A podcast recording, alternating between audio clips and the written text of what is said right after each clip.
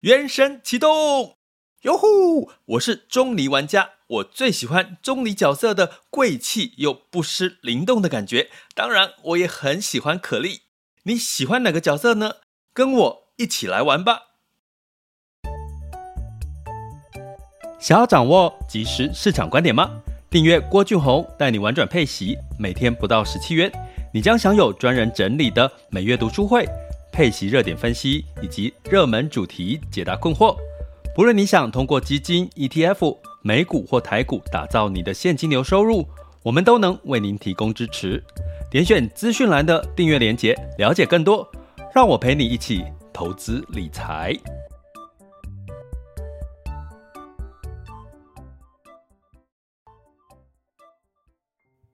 各位亲爱的学员以及听友们。大家中午好，下午好，晚上好。今天是二零二三年的六月二十九日，再过一天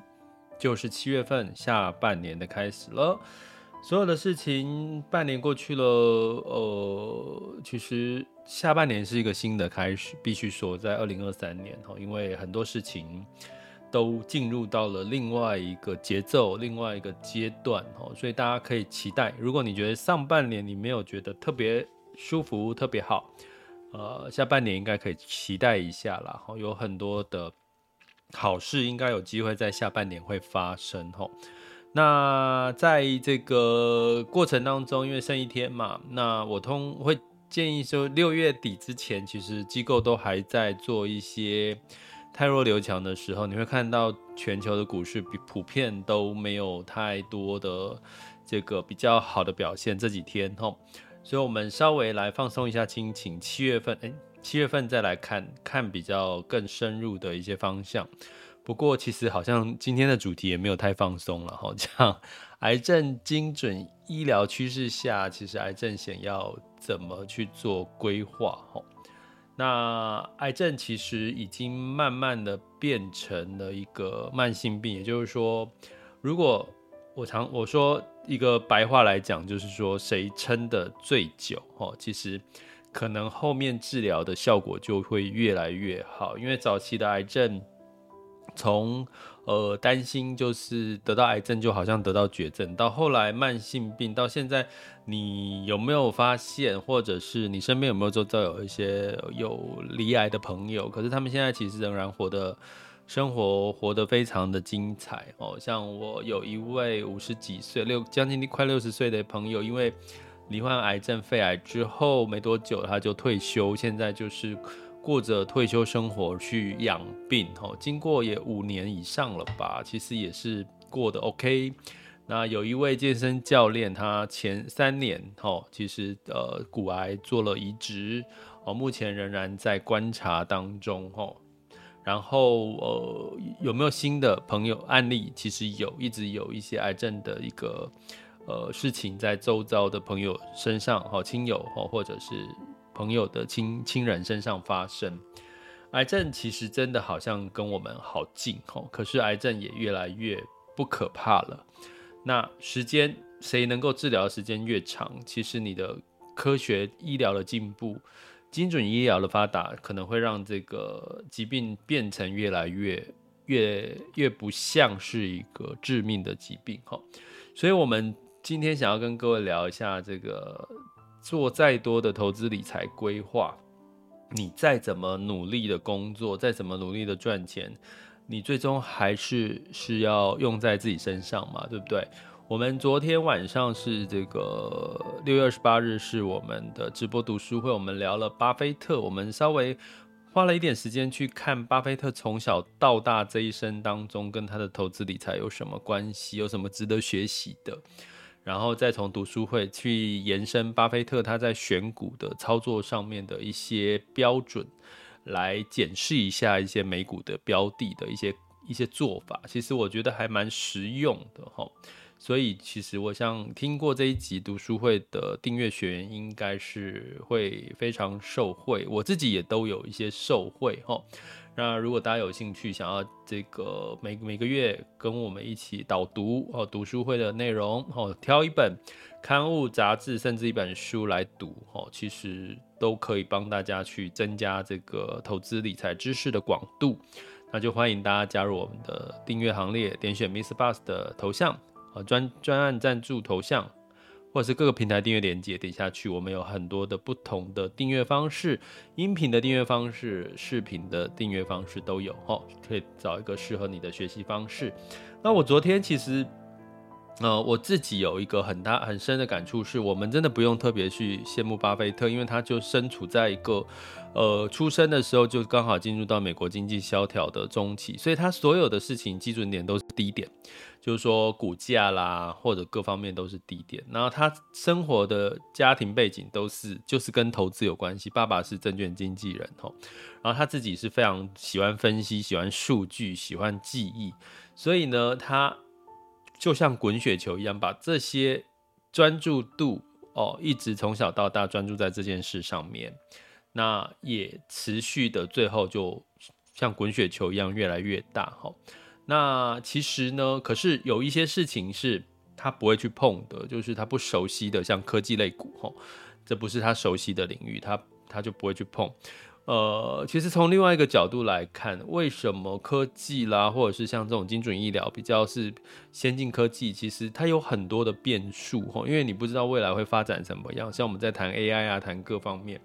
可是它的确是人类进步的一个很重要的一个依据哈。那癌症其实跟精准医疗挂上边，其实它就有很大的一个助力了哈。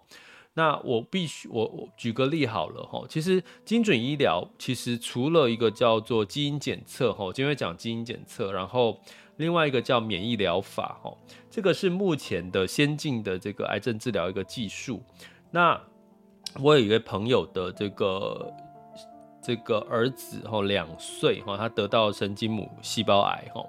那基本上呢，他就是用免疫疗法哈，用自己的这个呃 T 细胞哈，免疫疗法就是用自己的 T 细胞，这不是在我们今天讲的范畴哈，因为这个其实是更先进的精准医疗的方式，可是它花费是非常的呃，就是可能现在还没有健保给付之类的哈。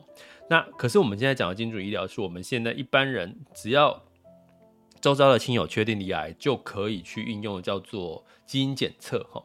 那基因检测呢，其实它用在很多地方，比如说要生小孩，想了解有没有家族病史啦，哦，一般的民众想要了解一下自己潜在哪些疾病的风险，都可以去做基因检测哈。可是呢，癌症。专门用在癌症的基因检测呢，其实基本上是可以帮助癌症很精准的去找到怎么去吃到对症下药的这个药哦。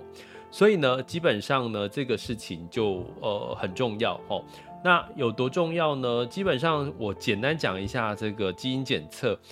人大概每个人的身上的这个基因哈，这个数据是从这个国家实验研究所。研究院，哈，研究院里面，呃，提到的，哈，人的这个基因里面呢，大概都有有大概有四百多个基因，哈，总共有两万个基因呐，那有四百多个基因是跟癌症会有高度相关的，所以也就是说，所谓的基因检测，就是说，你只要从这四百个基因里面去找到跟你现在罹癌的癌细胞的关联性最高的，哦。那所以通常一般的基因检测会最高就是跟癌细胞的检测有关系，就检测大概四百多四百种。好，那通常你可以自己自费去这个，那检检查一种大概就要花费三千到五千块钱。基因检测，好，这个是。大概先跟各位讲一下，现在基因检测是普遍，你自己就可以去基因检测。在癌症治疗，大概会检查到四百种的基因是跟癌症有关系。好，那目前其实健保有几副所谓的这个癌症的基因检测里面的标靶药物，也就是说你要对症，我们刚刚讲对症下药，所谓对症下药就是标靶药物了哈。所以当你这个呃透过基因检测去找到相对应的癌细胞的基因。再透过相对应癌细胞的基因找到对症下药的标靶药物，诶，基本上你的治愈几率就很高了。所以也就是说，现在那个健保反而会就是补助的是，如果你要吃标靶药物，抱歉，你要先自费去做基因检测。为什么？因为健保当然是希望我钱花在刀口上，所以只要呢去健保，就是呃你要使用健保给付的标靶药物，就会被医院健保局要求你要去自费做基因检测。那你要检查多少种？不管你就是检查出。哪些你检查出你的癌细胞的基因里面相对应的，然后去找到对应的药，然后健保就会给付这些药了吼，部分给付这些药。那如果没有呢？没有健保给付的药，你可能就要变成自费吼。所以基本上这里面有一个费用就产生了哈。如果你要去检查，我刚刚说有四百种的基因，当然每一个部分的基因不一样了，比如说是乳癌啦、肺癌啦、那个淋巴癌啦，什么各各种的基因可能不一样，可能不用检查到四百种，可能最多就是检查到两百多种吼。那以这样子的一个基因检测，可能一次的费用就要花费到十几万到。十几万块钱以上，哦，那所以癌症险可不可以至少这个费用我们不要去花？因为我我才基因检测，我都连标靶药物药都还没吃，诶，我就要花十几万、十万块十到三十万，最高到三十万左右的这个基因检测了的费用。所以基本上呢，通常在癌症险的投保一定要做。如果你是很担心癌症险、肾癌症或者是家族病史，家里有这个几多位的这个呃直系亲属有癌症的这个基因的话，家族病史，其实你在癌症险的投保一定要有一个叫做所谓的一次性给付，就是一旦确定罹患癌症，就给你一笔钱哦，因为这笔钱就可以用在我们刚刚提到的基因检测，因为这个基因检测是自费。好，那现在甚至呢，癌症险也有一种叫做这个实物给付的癌症险，就是说，哎，一旦呢，哦，进入到标靶药物要做基因检测，他就付给你这笔基因检测的费用，而且呢，跟着，因为你找的，因为他们通常这种实物保险，他们是有配合的基因检测的这个商，呃，这个店家是叫店家嘛，诊所好了，所以呢，可能相对的。金额也会比较便宜哈，那便宜的过程当中，你所要付出去的钱就会少一点，那你当然多出来的钱，多出来的一次性给付就可以拿来去运用在标靶药物上，因为标靶药物其实也不便宜，就算有健保给付，你长期吃下来也不见得便宜，通常要至少吃个几个月，哦甚至半年，甚至更长，哦但是标靶药物有什么好处？标靶药物就是精准治疗里面，它就是针对你的癌细胞，它不会杀死你正常的细胞，那你当然副作用就会减少，然后就不会有太多的不舒服，哦，治疗的过程就会品质会比较好，哦。所以呢，大家可以预见的是，未来其实癌症其实慢慢的加上基因检测，你可以找到对症下药的药，其实你就基本上就吃药就好了。就可以压制你的癌细胞了。那我要跟各位讲，癌症治疗通常有几种吼，其实你可以初步的判断轻微或是严重。第一个，如果医生哈，比如说你周遭的朋友哈，你医生告诉，就是你听他讲说，医生说手术切除，那通常这都是比较好的一个简单的状况，因为他只要切除就可以把癌细胞拿掉，代表是他的癌细胞并没有扩散。并没有到很大，是可以用切除的方式，因为大家知道切除就没有了嘛，切除癌细胞就离开你的身体了哈，所以如果说医生的治疗方式是说手术把癌细胞拿掉，那其实这通常代表这个呃目前的这个癌症情况是比较。还比较可可控的，也就是说，只要拿掉就没事。可是，如果一旦蔓延扩散，比如说扩散到淋巴、扩散到其他，你可能要加上一些放化疗啦。哦，先这个把癌细胞的范围缩小，才能去手术。这种，哎，那可能又稍微严重一点扩散。哦，那如果呢，有些是包含像连手术都没有办法，哈，在有一些部位，哎，手术，比如说脑啊，没有办法手术的。好，肺有些地方，好，肺腺癌没有办法手术的。那你可能就要像我们刚刚讲的精准治疗标靶药物，就只就只能用吃药去控制吼。所以各自有各自不同的状况。有时候我都觉得，如果手术切一切就没事的话，像你说血癌也不可能手术切一切就没事嘛，吼。所以基本上就是手术可以解决的，其实。通常都不是太严重吼，那手术行为在癌症险里面通常就有住院跟手术的项目可以给付。那通常呢，如果在规划在这个呃担心癌症的话，最好就是有癌症险的一次性给付，再加上实支实付，因为实支实付会赔到你的住院手术，还有这个相关住院的这些药物的钱，包含标靶药物的钱，都会在给付的范围之内，有一些条件呐吼。呃，细节我不讲哈，呃，没有办法讲得那么清楚。所以呢，最终最终最简单，你听到说手术，很多人就会吓一跳。可是你一听到精准治疗，只要吃药，标靶药物吃一吃，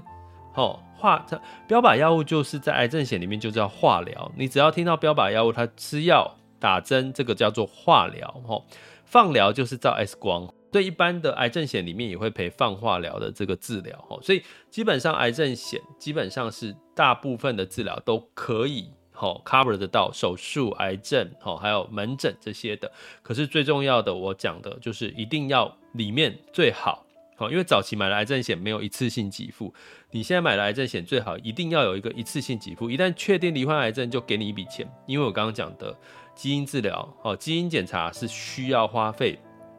十几万以上。如果最便宜可能六七万到十十几万，最高可以到三十万，就看你检查基因的数字数量有多少。一个大概检查一个基因大概是三千到五千，哈，我刚刚有讲这样的一个数据，哈，所以你就知道其实真的不可怕，癌症会越来越不可怕。那为什么要治疗？这个时候有人会问我说，如果一旦罹患癌症的，就早点就不要治疗啊，就赶快赶快不要拖累家人呐、啊，干嘛要去治疗？这就是我要跟各位讲的。现在的癌症，因为精准治疗，因为免免疫疗法越来越进步，越来越越多的这个药新药出来，所以基本上呢，只要你能够撑得越久，哦，癌症的好发期五年，五年撑五年没事，就算是你撑个十年、五年、十年，那个时候五年后、十年后，那个时候的技术跟药一定会更加的多。更加的有效哦，所以我觉得某种程度你，呃自己或自己家人如果有遇到碰到癌症的这个呃状况的话，其实我觉得是可以治疗的。好，透过一些比较不要太痛苦的治疗，延长这个时间，其实你会越来越。找到更好的治疗方法，其中基因检测的这个叫做精准治精准医疗，其实是一个比较轻松的做法，因为只要吃药去专门去杀死癌细胞，它就不会去扩散，好，就不会去呃不是扩散了，就不会去杀死太多正常的细胞。那副作用小，你生活品质好，你治疗过程你就会比较乐观的去看待，呃。乐观看待过程，你当然病情就会变好哦。所以呢，我要跟各位在，因为最近老实说啦，为什么我特别讲这个题目，是因为最近又有一些朋友的家人有遇到癌症的状况，甚至我刚刚说的那位朋友，小朋友两岁得到细胞这个细胞神经瘤，哈，来这个基本上呢，细胞母神经瘤，哈。神经母细胞瘤，神经母细胞瘤，他已经因为治疗免疫治疗，他已经活了十几年了。他已经活了十几年了，所以其实真的是他的爸妈是非常伟大的，因为他其实为了治治疗他儿子，其实花了很多的心力，包含金钱哦。但是我要告诉各位，其实这么难治疗的这个。这个行为致死率大概是十五个 percent，在儿童癌症里面致死率大概十五个 percent 哦，那还五十五十个 percent 是会复发，五十个 percent 儿童是会复发，这样子神经母细胞瘤他的小朋友存活了十一年哦，所以我要跟各位讲，其实就是时代的进步，健保也会一直去与时俱进嘛。保险也会一直去与时俱进去补助，所以我为什么要去特别讲这个保险癌症险？是因为其实我们在投资理财的过程，其实有很多是风险规划，好，有很多是在做风险规划。其实我们讲回来，我们昨天读书会讲巴菲特，巴菲特其实也是在做风险规划的。他的风险规划并不是像我们一般人去做这个大幅度的资产配置，就是分散风险，就很多不同的投资风险。他认为资产不够多，我干嘛去做这么多元的投资风这个分散？我分散不了。那他做的事情就是去找，透过他的这个价值分析，他的这个看企业的财报跟企业的商业模式、运营模式。去找到这些公司它的竞争力的这个价值，然后对他来讲，只要这家公司股价合理、便宜，然后具备潜力的话，它就是这家公司的护城河，就是这家公司的保护伞。也就是说，当市场不管多或空的时候，这些公司最后都还是会存活的好好的，然后最后给他。满意的投资报酬率，哦，就像你看台积电，它去年本来二零二二年，它台这个巴菲特也买了台积电，也是因为台积电也有这样的特质，可是因为台积电多了一个政治地缘政治风险，这个风险他觉得他没有办法控制跟承担，所以他后来就把台积电都卖掉了。所以我要讲的是说，其实就连巴菲特投资一家公司，他非常看好它，他看的不止。这家公司未来的潜力，他看的连政治、地缘政治风险，他也都会考虑进去。那何况我们呢？我们在投资理财的过程当中，我们除了看金钱的风险，你的人生的风险、身体的风险、疾病的风险，不就也应该要考虑进去吗？对不对？好，所以呢，其实其实投资理财不外乎是追逐绝对报酬，你还要追逐人生的。平衡，怎么样让自己活得好？可以善用这些钱，有钱可以做很多你想做的事情，那种人生才是完美，才是才是漂漂亮的，才是你想要的吧。所以，尽可能的让自己健康，不要有压力。好，那远离癌症之外，如果一旦罹患癌症的时候，不管自己或家人，有时候不是自己哦，有时候是家人，你可能你的财务计划都要改变了。可是不要担心，我这一集是想告诉各位，因为现在的癌症越来越像慢性病，我周遭的朋友罹患癌症的都活得好好的，而且都活得更精彩。为什么？因为对他们来讲，其实就是因为我罹患癌症，我不知道我的下一秒钟睁开眼睛，下一秒钟会变成怎么样，所以他们反而人生过得是比现在精彩。像我刚刚举例，我那个两岁就罹患这个神经母细胞瘤的这个妈妈朋友的小孩，他现在十几岁了，你知道吗？他现在还会潜水，潜水去干嘛？去海洋捡垃圾。就潜水到海里面去捡垃圾，哦，他把小孩教育的多好啊！可以让这个小朋友可以就是还学会潜水之后得癌症这几年照顾好自己，到海底捡垃圾为生态尽力。哦，讲到这边我都有点想哭了，因为这这样的生命你不觉得很美吗？好，努力的投资赚钱，努力赚钱，努力工作，努力生活。就算有疾病了，你还要面对它，然后还是可以为这个世界尽一份心力。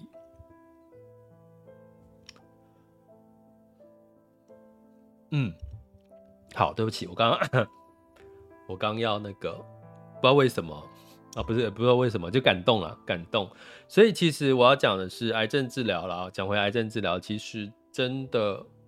这个过程会越来越轻松。呃，我周遭的朋友、家人有罹患癌症的情况，请你们放心。好，对不起，我要稍微缓和一下我的情绪。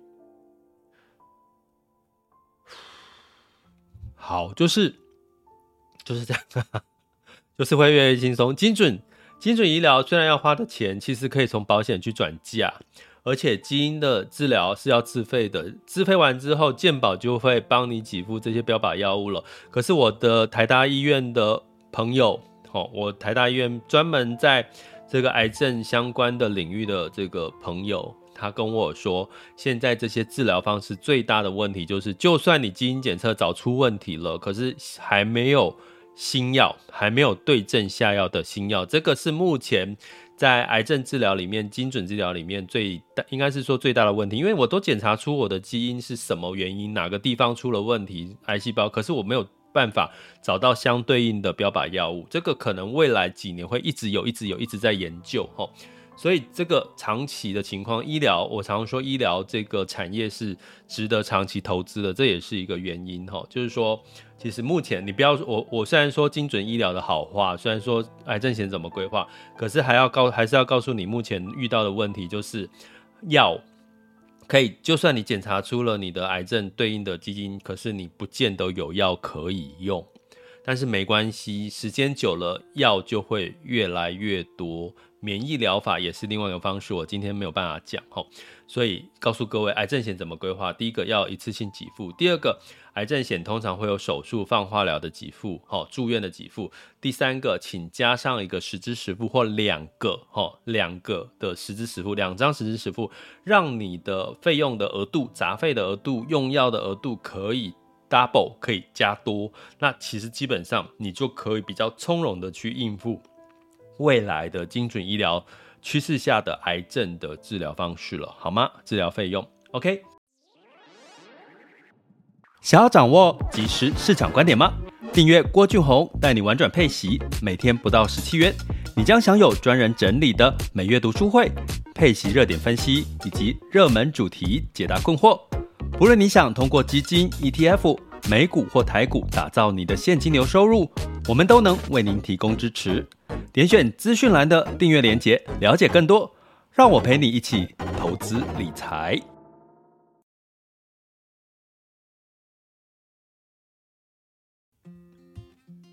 OK，接下来进入到二零二三年六月二十九日的全球市场盘势轻松聊。首先，我们看到风险指标部分，今日 VIX 恐慌指数是十五点零三，现在当下 VIX 恐慌指数是十三点四三，十年期美债殖利率是三点七一七五，所以目前恐慌也没有太大的这个呃起伏，那美债殖率仍然维持在三点七左右，也就是说，现在市场资讯乏善可陈呐，没有利多，也没有太多利空，吼。那整体来看呢，在整体美国联准会主席鲍尔说，诶，升息周期。还没有结束，呃，主要另外的原因是因为记不记得我有跟各位提说，今天、昨天，呃，今天凌晨联准会已经公布了银行的压力测试结果了，目前是 OK 的，大型银行都不会有问题，就算遇到了金融风暴、危机、经济衰大衰退、大萧条，银行都挺得过。那这挺得过的过程的背后代表的逻辑就是联准会它可以更加放心大胆的升息。所以七月份会再升息，然后年底之前还会再升息两次的几率应该是越来越确定哈。所以呢，这这样的一个升息的节奏，让整体的市场又觉得，哎，接下来升息可能干扰因素，呃，今年也下半年也不太可能降息了。所以道琼下跌零点二二 percent，S&P 五百下跌零点零四 percent，纳斯达克上涨零点二七 percent，费城半导体下跌零点九 percent。那在欧股的部分呢，是普遍在跌几天之后稍微上涨，哈，科技股涨幅比较多。泛欧六百上涨零点零四九 percent，德发英分别上涨零点六四、零点九八跟零点五二个百分点。那在这个雅股的部分呢，除了日本跟这个台湾哦，在周二的周三的时候是分别上涨了二点零二 percent，好，日经二五，那台湾加权指数小涨零点二八 percent，还没有回到月线哦，月线是一万七，哈，所以目前台湾加权指数仍然是偏弱的，哈，技术层面。那 A 港股就一样是下跌不到一个 percent 哦。那我们来看一下目前最新的这个雅股走势，目前时间是十二点二十七分。首先，我们看到台湾加权指数呢，目前是平盘呐，没涨没跌哈，是来来到一万六千九百三十五点四三。那其中的台积电是小跌零点一七 percent，来到五百七十三。金融股今天普遍也是小跌哈或平盘。那柜买指数是上涨零点七七 percent，可见得内需消费呢仍然是强强棍哈。我不目前的确在疫情。这个解封之后，消费力道是最强的嘛？哈，那目前的这个恒生指数是下跌一点五七，恒生科技下跌一点八七八九 percent，上证指数是下跌零点一七 percent，来到三一八三点九六。哈，那目前最新的消息是，这个美国呢也要禁止 NVIDIA 哦，它的 AI 晶片呢输入中国，造成 NVIDIA 的股价跌下跌。哈，那对于整个 AI 的这个呃比较偏不好。哈，整体的 AI 的。这个这个消息面比较是偏弱的了哈，那当然也带来像恒生指数、恒生科技的一个下跌。那日经二五呢是下上涨了零点四二 percent，南韩综合下跌零点一七 percent，新加坡海峡是上涨零点一 percent 哈。因为目前的美欧哈大部分的国家都在升息，只有日本央行一直在坚持货币宽松，所以。目前日经二五仍然有撑，可是其实要留意，一旦央行的决策反转的话，也很容易日本可能就会出现了反转的状况。那能源的部分呢？呃，目前因为美国上周的库存减少一千万桶吼，所以九月份交割的布兰特原油期货上涨了二点四 percent，来到七十四点二四美元每桶。那在金价的部分呢？八月份交割的纽约黄金期货是下跌了零点五 percent，来到一千九百二十三点八美元每盎司。哈，所以这就是这个呃，就是目前的市场，就是金价也不不太有这个题材了啦。哈，那。在美股，呃，美元指数呢稍微走升了。我刚刚讲说，哎，美国因为这个压力测试的结果，可能升息的几率是比较强鹰派了，所以美元指数来到一百零二点九七六二，美元端台币来到三十一点零九，哦，三十一点零九，你看台币贬走贬，所以不利于台股走势，大家应该可以理解哈，汇市的部分影响，所以大家可以稍微冷静一下了哈，不要在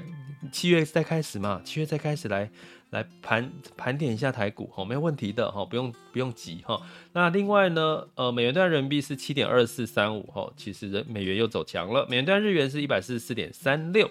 哦，所以很明显的知道，其实美元最近因为这个声鹰派的说法又开始稍微走强了，哈。所以以上的资讯提供给各位参考。